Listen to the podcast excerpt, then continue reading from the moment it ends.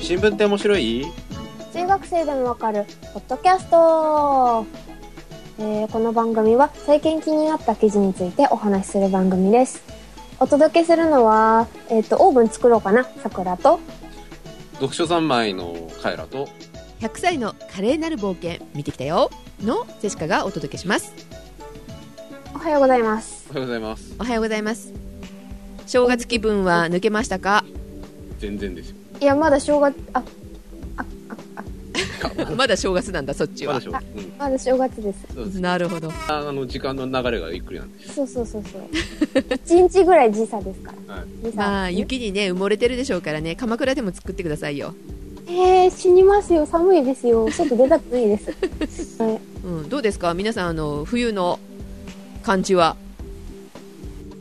冬うのわ感じと感じはいや防寒グッズ今年えこれ買っちゃったよとかさ、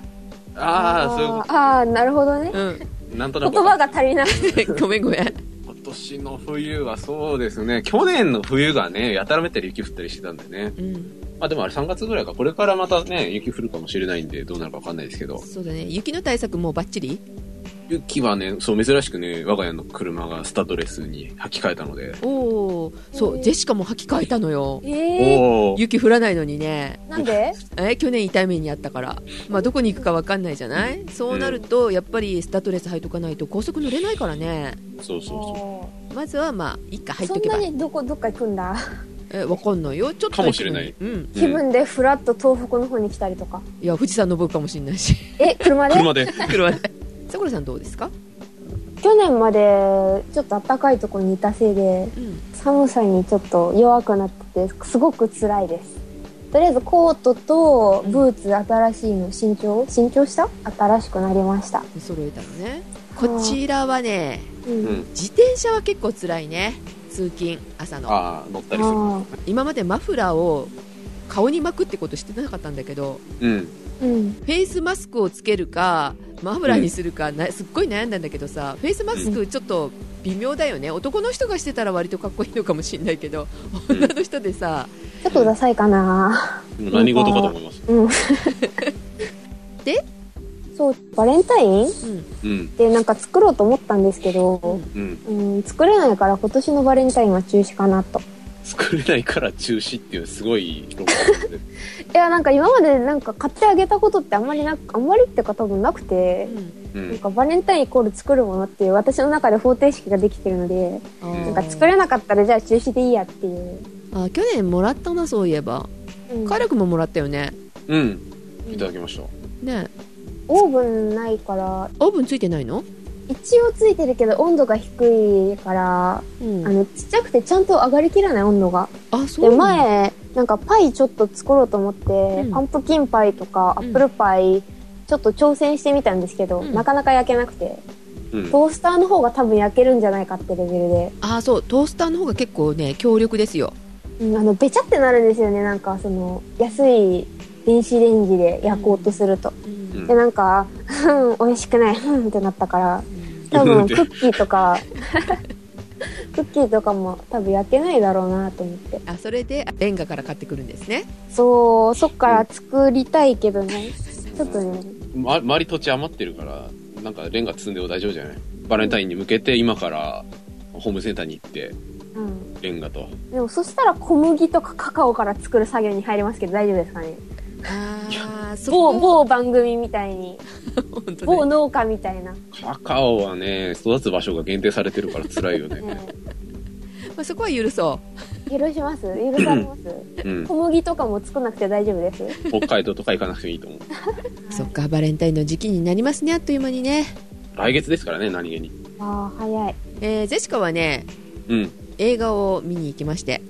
おはい「100歳の華麗なる冒険」っていうすごくない100歳だよすごいですね夫妻が華麗なる冒険をするんですか、うん失われた神殿に行ってなんそっかち巨大な岩に追いかけ回されるとかそういう感じで その体力はなさそうなあのご老人が あそういう冒険のスタイルではない、あーでしたけどねうん100歳で、えー、と施設に入ってるんでね老人ホームっていうのかしら、うんに入ってる、えーおじいさんがですね窓から抜け出してうんでそのまんま冒険に出るっていううんへえ。なんか退屈したっぽくてさうん閉じ込められてる人生にうん。でそこからあの昔はこの人はこういう人だったみたいなことがあってさ殺人事件まで起き起きますからねええただあの徘徊してるとかそんなんじゃないですねうんじゃないの頭しっかりしてるしええであの学歴が高いかって言ったらそう高くはないっていうか学校行ってないのよ、えっと、9歳まで学校行ってたって言ったかなうん。もうであのご両親がいないいなくて孤児として育った人なんだけどさあーうん。えなんか昔の人なんだけどうんのその戦時中アインシュタインに出会ったりとかさチへえャーチルに会ったりとかさえ実はなんかすごい人だみたいなおじいさんなのうんへえ。あの人のおかげで原爆が作れたっていうねえあうーんすごい気になるでああ人生って何考えても結局はなるようにしかならないよねって思う映画でしたうんうんおー。あのミニシアターでしかこうやってないかもしれないけどあ、ちっねちゃいところでしかいないから。よかったら見て見てくださいはーい。イブリになったらいいな楽をするな。えーでこのお正月は読書三昧だったってことかしらそうですね。年末からお正月にかけてずっと本読んでて、うんまあ一冊教科書で、教科書教科書読んでて、うんうんうんもう一つがですね、英国春麗主義の台頭っていう怪しい本を読んでいて、うんで、もう一つ一番面白かったのが、はい新しい国へ、安倍晋三っていう、安倍ちゃんの安倍ちゃんの本をね、うん新書なんですけど、読みまして、どんな感じなの2006年に美しい国へっていう本を出していてう、んそれの増補版として、もう新しい国へっていうふうにタイトル変えて、2012年に出した本なんですけどう、んこれはね、その安倍晋三っていう人が何を考えてるかっていうのを理解するにはすごいいい本だなと思いましたね。あ、そういうふうに考えてんだっていうのがすごいよくわかりましたね。うーんあと、まあ、これは勝手な僕の解釈ですけど、うんあの、本読ん、本とかエッセイとか読んでて、うんあ、この人ってこういう風に考える人なんだなとか、こういう感じの人なんだなって伝わってくるうん瞬間ってあるじゃないですか。うんうんそういうのもね、少しこう伝わってきたので、これねうん、こういう本って結構ライターさんが書いてる場合ってあるじゃないですか。そうだねなんですけど、いや、ライターさんがいたらもうちょっとちゃんと書くよな、みたいな感じのところがいくつかあったので、えー多分、かあの限りなく本人が書いてるのかなと思ったんで、うんああ、こういう感じの人なんだなっていうのがちょっとわかりました ね。こんな感じでどんな感じなんだろうそっちが気になるけど言いますか まあ、どういう感じかっていうとう、ん本の中身もちょっと絡んでくるんですけど、うんやっぱり安倍さんっていうのは、その戦後の日本の歴史っていうのは本当にはその自分の思った、自分が思うようなその日本の歴史っていうものを歩んできてなくて、うんそれに不満があるから憲法を改正したりだとか、うんその経済的に強くしていこうとか、あの、ね、あの安全保障的な意味でも力を持たせていこうみたいなストーリーがあるんですよ。うんそれに反対する人たちっていうのは、どんな話でもいい反対する人たちっていると思うんですけどう、んそういう反対論に対する反論の仕方が微妙で、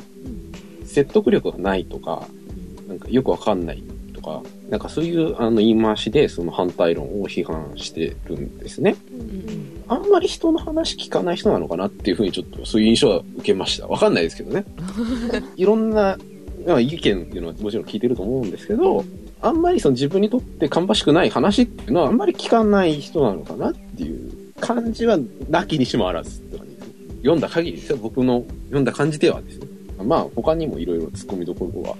あったんですけどね。その論理的な構造とか、う自分で否定しといて、ん後から自分が同じこと言ってるとか、いや自分がさっきそれは違うって言ったじゃないみたいなこととかね。まあいろいろあったんですよ。うんうんただ、やっぱりその安倍晋三の思想書としては非常に優秀な本だなと思いましたよ人物がわかるわけねそれ読んでわかるわけです。うんうんただそれを、あの、あ、そうなんだって丸飲みするかどうかはまた別の話です。あーでも結構あれなのかね自分の都合がいいようにまあ、都合がいいようにって言うとまた語弊があるんだけど、いや、なんか要するにその自分の信念みたいなのをすごく強く持ってて、うん多分自分の信念っていうのはその曲げるべきじゃなくて、うんやっぱり自分が熟考した結果正しいと思ってるので、うんこれが正しいんですっていうふうに思ってるからこそ、うん反対意見みたいなものは、やっぱりその、まあノイ、ノイズというか、そういうふうに聞こえるのかもしれないです ね。あーカエラ君の目指すものじゃないお正月に言ってたけどさ、うんとんがった性格であ、とんがった性格で。 いや、まあ、どうなんでしょうね。あんまりね、なんか、ツッコミパック入れてもしょうがないのかなと思ったんですけど、うんただ、うん、ちょっとやばいんじゃねえかなっていうことはいくつか書いてありました。 そうですか うん僕的にね、はいまあね、こういう本をね、読んでいるのもね、楽しいかな。たまには楽しいのかなって思いますよ。そうだね寒い時とかはいいよねお布団の中に入ってさそうそう、じっとしてればいいからね。うん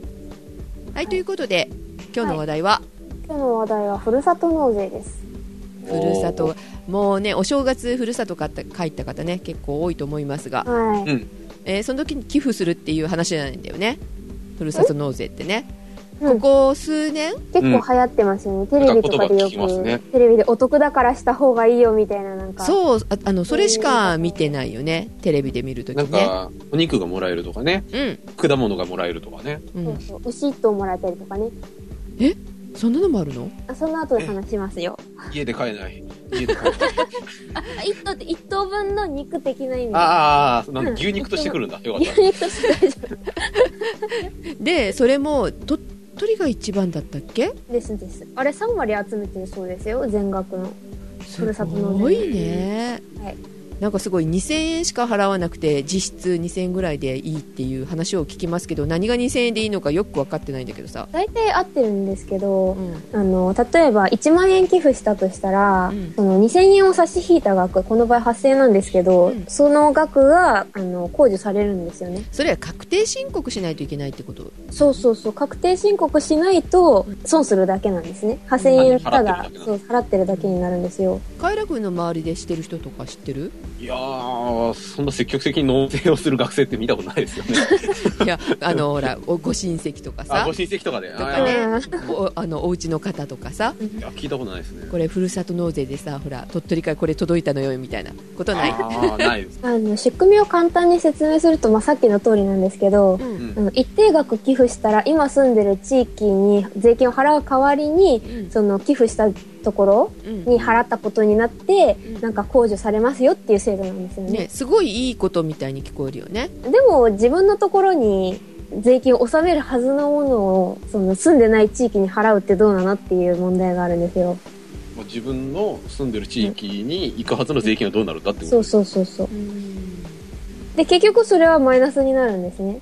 まあでも国全体で見たらどうなんだろうって話になるんですけどなんかテレビで見てるのはさはい普通だったら、まあ、東京が一番多いじゃない人口的に、うんうんうんでそこに税金が集まるよね一番、ううんんうん、だけどそれじゃいけないからそのふるさと納税を使って分散させるんだっていうふうなことをテレビでは言ってるよ、まあよく言えばそうなんですよねうん、まあ、だ田舎の方って税金集めるその量が違うのでその都会とかと人が少ないから少ないからね、うん、だからまあいいっちゃいいんですけどでも偏りすぎるんですよねその例えば鳥取だったら3割そこだけに集まるんですけどそんなにじゃあ納税されたところで使い道はっていう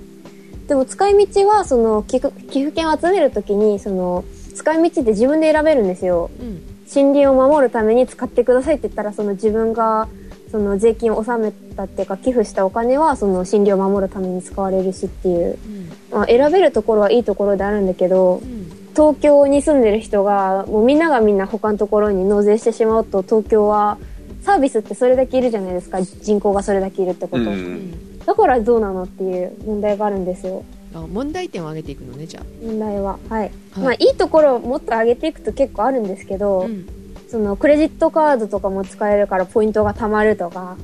主婦的にはああ嬉しいそじゃれはないですか個人的な話ねはいはいそうあのふるさと納税をする人の利点ね、そうそうあとあの特産品がやっぱもらえるとか、まあ、それが一番だよね、まあ、それが一番に思えるんですけど、んでも控除額は合計所得金額の40%以下って決まっててうんで専業主婦とか収入が低い方ってそもそも所得税とか住民税の合計が低いのでうん損するんですよ、結構ああ主婦としてだから納税しちゃいけないんだ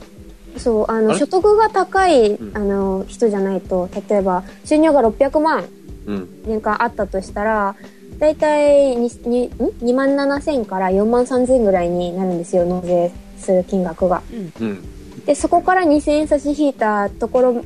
ところの金額を寄付すると、その分引かれるみたいな、大体ですけどね。うんだから、それぐらいないと、あの、あんまり納税してもっていう。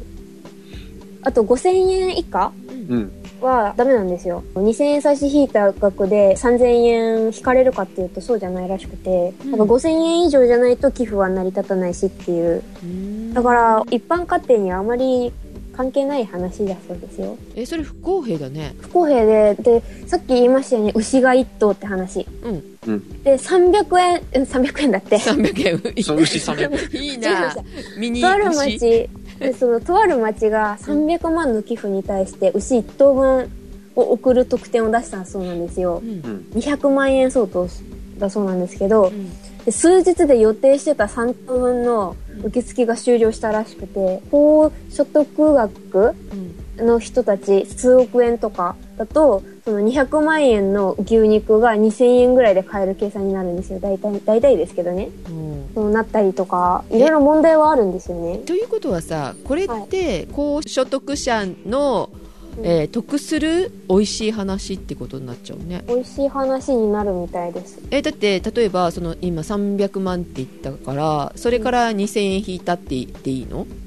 えっ、と、200万の牛肉だったら、まあ、100万のプラスマイナスがあるんですけど、うんでも、300万ぐらいの、その、も、もともと納税しないといけないのに、うんその、あの、牛はもらえるし、うんその、税そ金のは払わなくていいんでし払ょったら払うそうそうそう。控除されるっていうことでしょその控除額がいくらになるの300万のもし牛買ったら、えっ、と、その、だから、所得によるんですよ。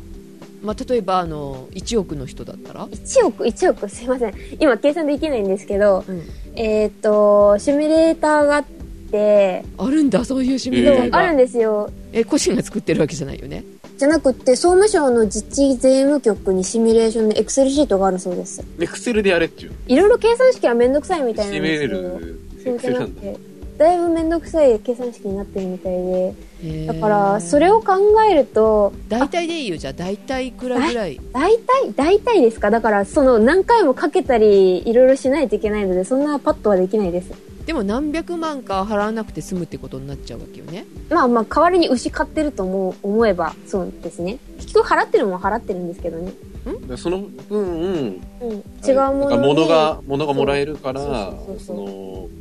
払だっからた分の回収ができる。 そうそうそう、そういうことです。だから、でも牛一頭が欲しいかどうかって言ったらっていう話ですね。うんだけどさ牛結局は潰してお肉食べるってことでしょ300万分の例えばパーティーを開きますそれで1等分の肉を出します、そこに本当だったら1000万ぐらい払わなきゃいけないものを300万ぐらいで買えるわけじゃない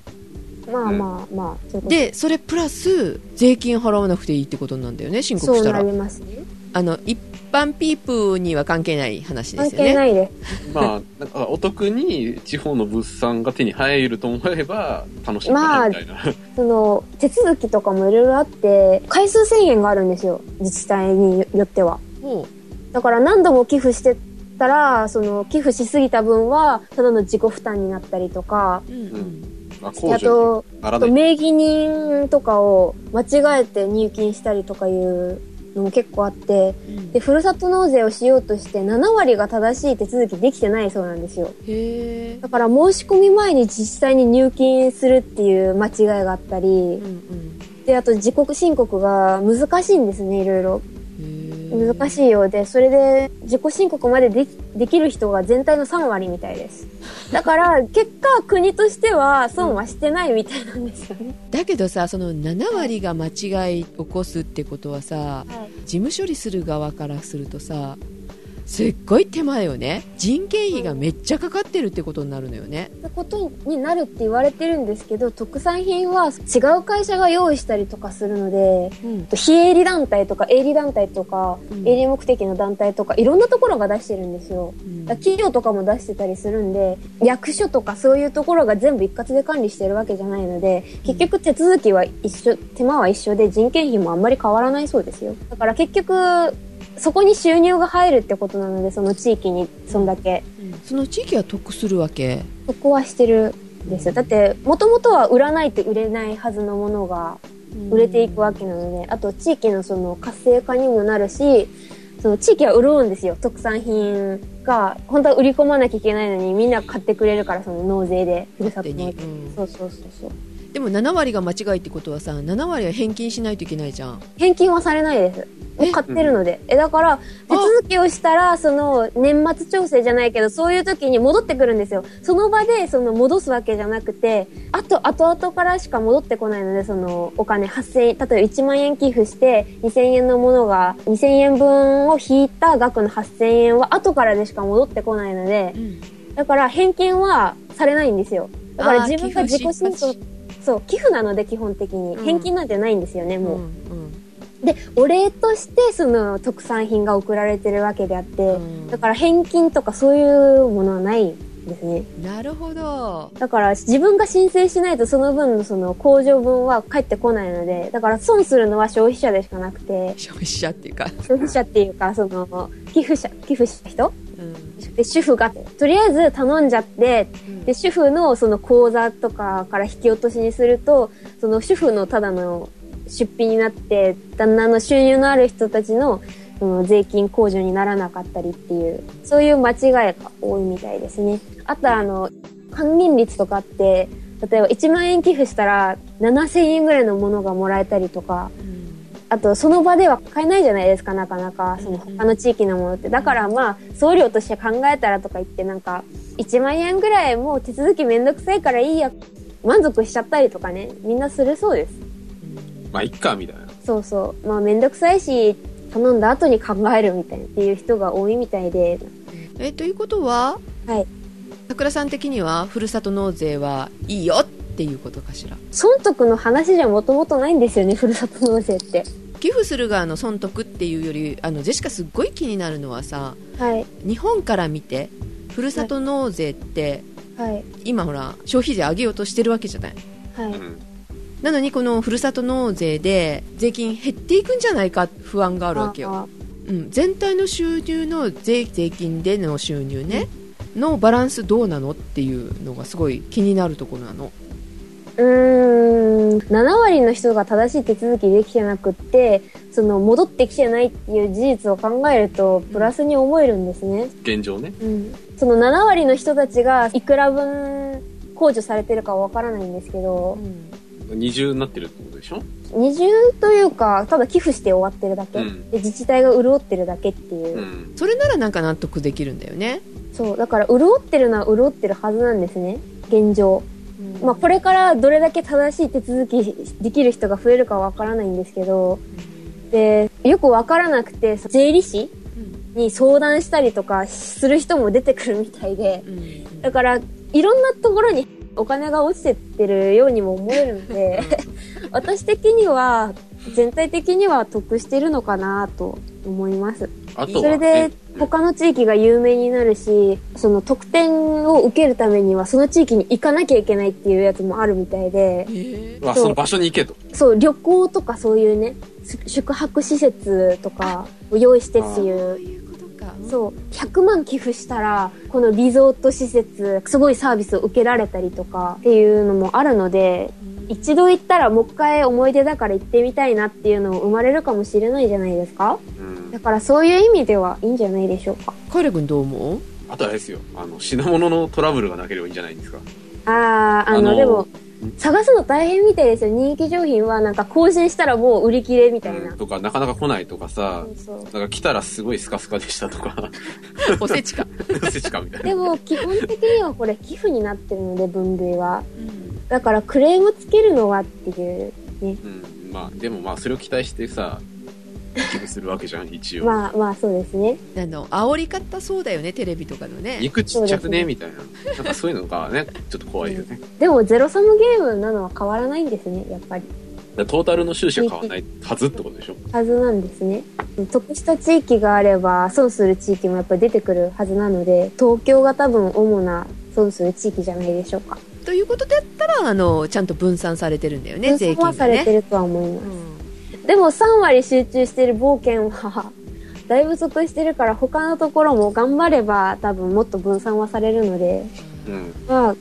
損したくなければ頑張ればいいっていうそうそうそういうことじゃないですかね自治体の努力が必要になってくるわけねこれからやっシェぱア争いになるだけだと思うので多分うん。頑張れば取り戻せるりそういう意味ではいいってことか、うんそういう意味では。だから東京とかそういう、なんだろう、マイナスになるかもしれないところは、その頑張らなくてもとりあえず成り立ってるなら、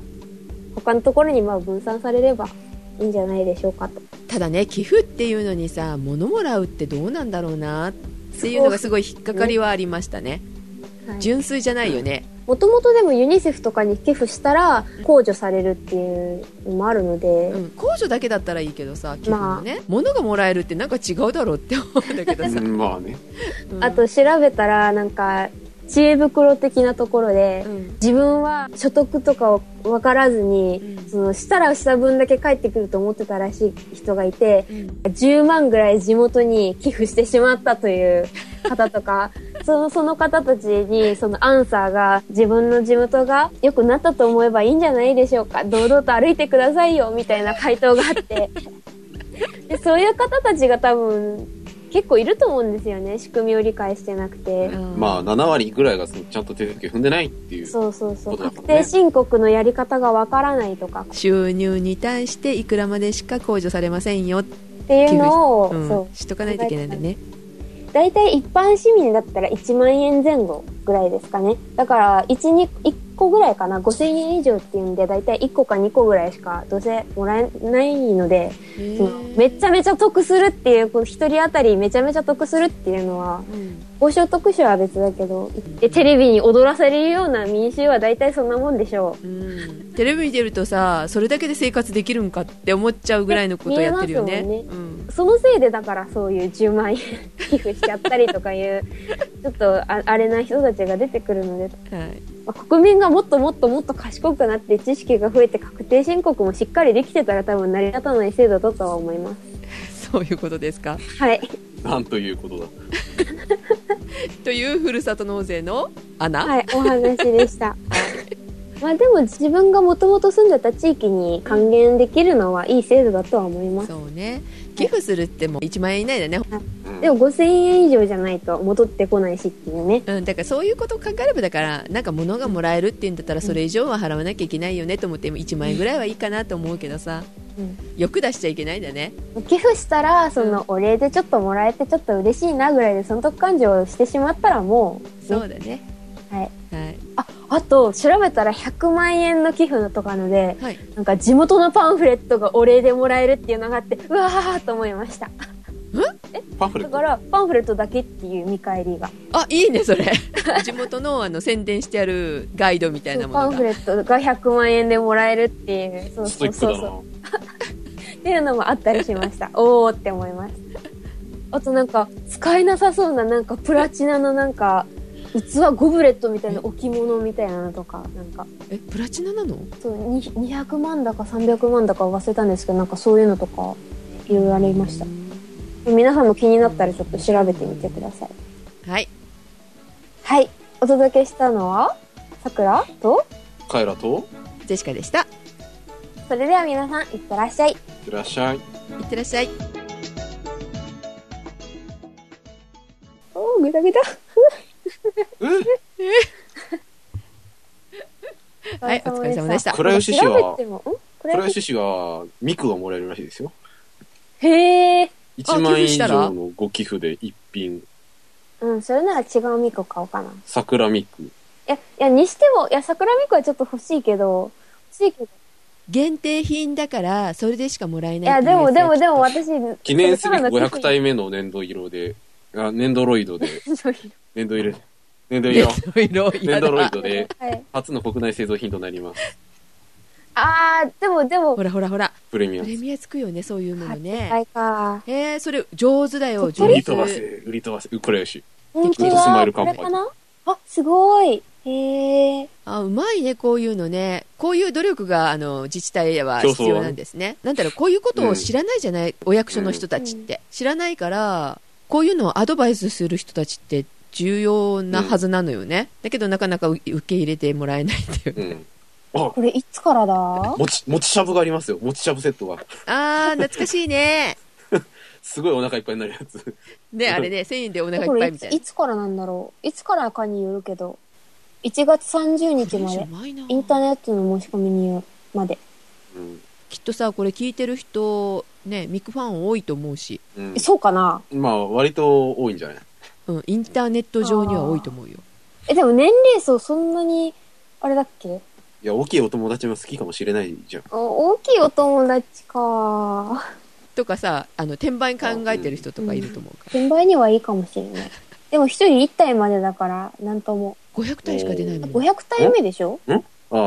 これ今までのだからそうあ500 500体目の桜ミクだから今までのなんかあ倉吉市で製造されたやつでその500体目シリーズのうんうんあ、倉助くん、缶バッジも全員缶バッジ申くれん請だよ。あ、わーい。 あ、土地持ちぜんざいもいいなどっちもちねほら、うつぶき公園団子ももらえるよ。 どんどん、それは普通に買うどんどんコアなところに。